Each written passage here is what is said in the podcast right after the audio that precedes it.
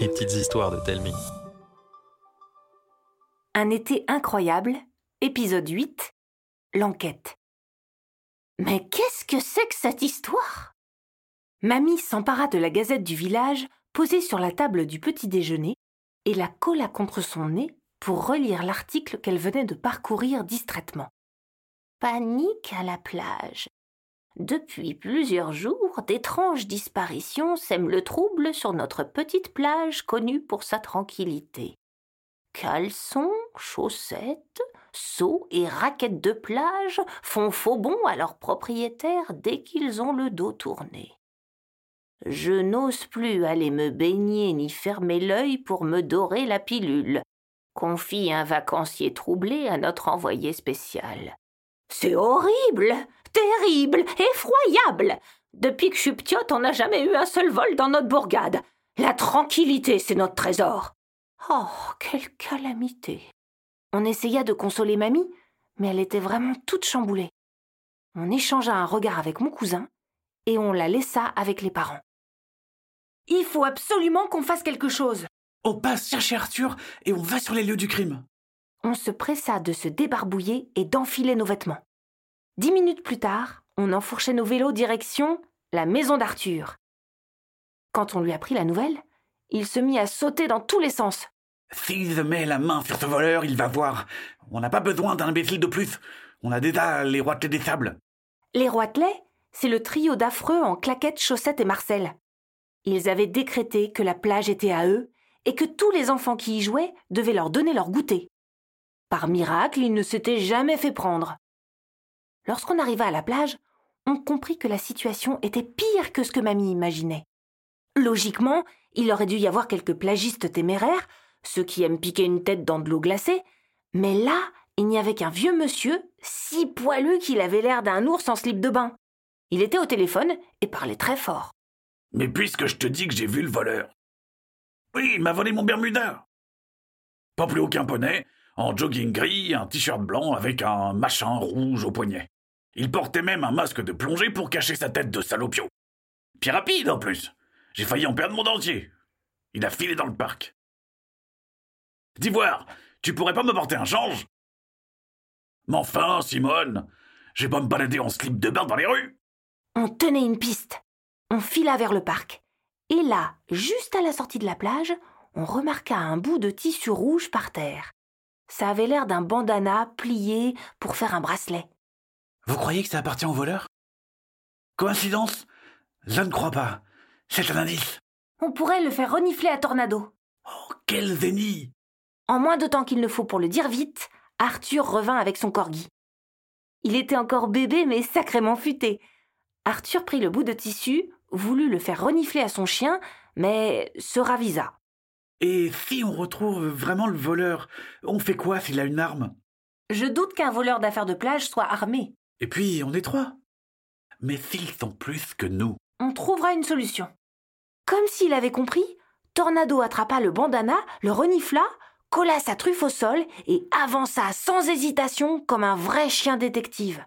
La traque nous fit sortir du parc, passer par les ruelles du village et revenir sur la promenade du bord de plage. Oh, il se moque de nous. Fais-lui confiance. On continua de suivre Tornado jusqu'à ce qu'il s'arrête devant un portail. Euh, T'es sûr que c'est ici? Le corgi gratta la porte en aboyant. Pris de panique, Arthur tira sur sa laisse et courut jusqu'à un banc. Personne ne nous avait vus. De notre poste d'observation, on pouvait guetter les allées et venues autour de la maison.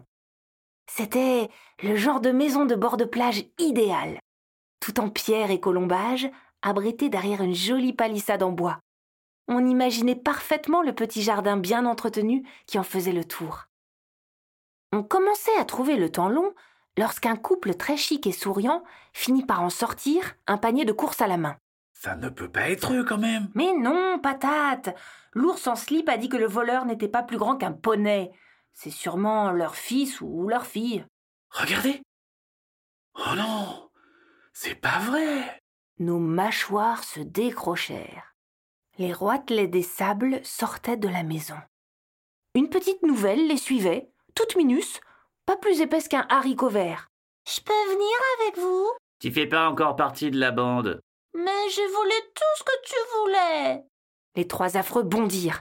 Leur chef plaqua sa main sur la bouche de la pauvre petite. Tais-toi Demain, tu auras ta dernière épreuve. Maintenant, laisse-nous. Les roitelets rigolèrent comme des gorets et partirent s'échouer sur la plage. Leur victime rentra la tête basse, entraînant des pieds. Toujours dans les mauvais coups, ces zambonneaux. Le crime parfait. Tout retomberait sur la petite. Pas si on les prend au piège. Et j'ai une idée. Le lendemain matin, dès 8h30, on s'était caché aux abords de la plage. Dès que la petite voleuse masquée apparut, on l'encercla. Paniquée, elle tomba à la renverse et se recroquevilla. On sait ce que t'as fait, mais on dira rien.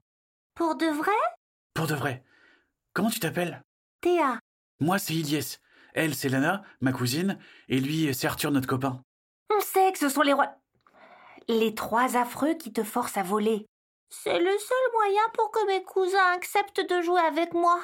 Mais ça fait pas. Ils te méritent pas, ces idiots. Il y a le mini-club en plus. Il est gratuit. Il y a pas grand monde, c'est vrai, mais tu t'ennuieras pas une seconde. Avant, on y allait tout le temps avec Lana. Et puis, si tu veux, quand on viendra à la plage, on jouera ensemble. C'est vrai? Oui. Mais avant, il faut rendre les objets volés. Si je fais ça, ils vont me faire manger des caramels à la moutarde tout l'été. Ne t'inquiète pas, on va donner une bonne leçon à ces trois saucissons. Dis-nous ce que tu devais voler aujourd'hui. Ce matin, Théa devait voler des lunettes de soleil. Par chance, j'en avais une paire. On lui expliqua le plan, après quoi elle rentra chez elle avec son trophée. On attendit dix bonnes minutes avant de sonner. Le chef des roitelets, flanqué de ses deux paupiettes, nous a ouvert. Qu'est-ce que vous fichez ici? On a un truc à te dire. Il descendit les marches du perron avec la grâce d'un hippopotame et ouvrit le portail. Qu'est-ce que tu me veux, princesse? D'abord, ne m'appelle plus jamais princesse. Ensuite, vous allez laisser Théa tranquille. Comment tu connais ma cousine? Parce qu'on l'a croisée ce matin. Les trois nigauds échangèrent des regards vides. D'après vous, où est-ce qu'on a pu la croiser? Qu'est-ce que tu veux que ça me fasse? Sur la plage. Et euh, Ah, d'accord. On sait. Quoi? Tout, absolument tout. On n'a rien fait, nous. Vraiment. Ouais, rien du tout, c'est pas notre problème. Alors, ça te gênera pas qu'on ramène tous les objets volés? Euh, admettons qu'ils soient chez nous. Comment vous comptez les récupérer? Grâce à Théa.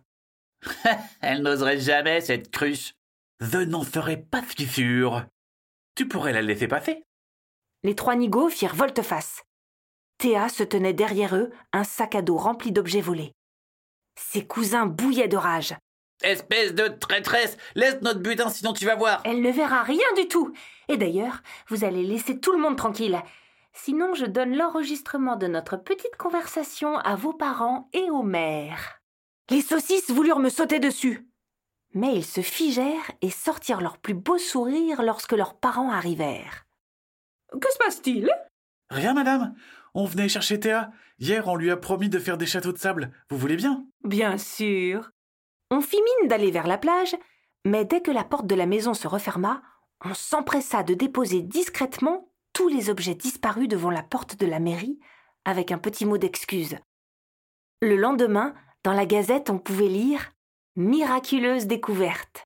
Hier matin, tous les objets volés sont mystérieusement réapparus au pied de la mairie, comme par magie, accompagnés d'un petit mot d'excuse. Désolé d'avoir troublé votre tranquillité. Monsieur le maire a déclaré Une preuve que notre village éveille le meilleur en chacun de nous, puisse cela ne jamais changer. J'espère que cet épisode d'un été incroyable vous a plu. Une activité à télécharger accompagne cette histoire. Le lien de téléchargement se trouve dans les notes de l'épisode ou sur telming.com slash été. t a l e m i n g.com slash été. Retrouvez la suite des aventures de Lana, Ilyes et Arthur jeudi prochain. Cet épisode a été écrit par Mathieu Jonel, Karine Texier et Arnaud Guillou l'ont raconté, Olivier Danchin l'a illustré, prise de son Abel Chéré, montage et mixage, celle-ci en Langlois.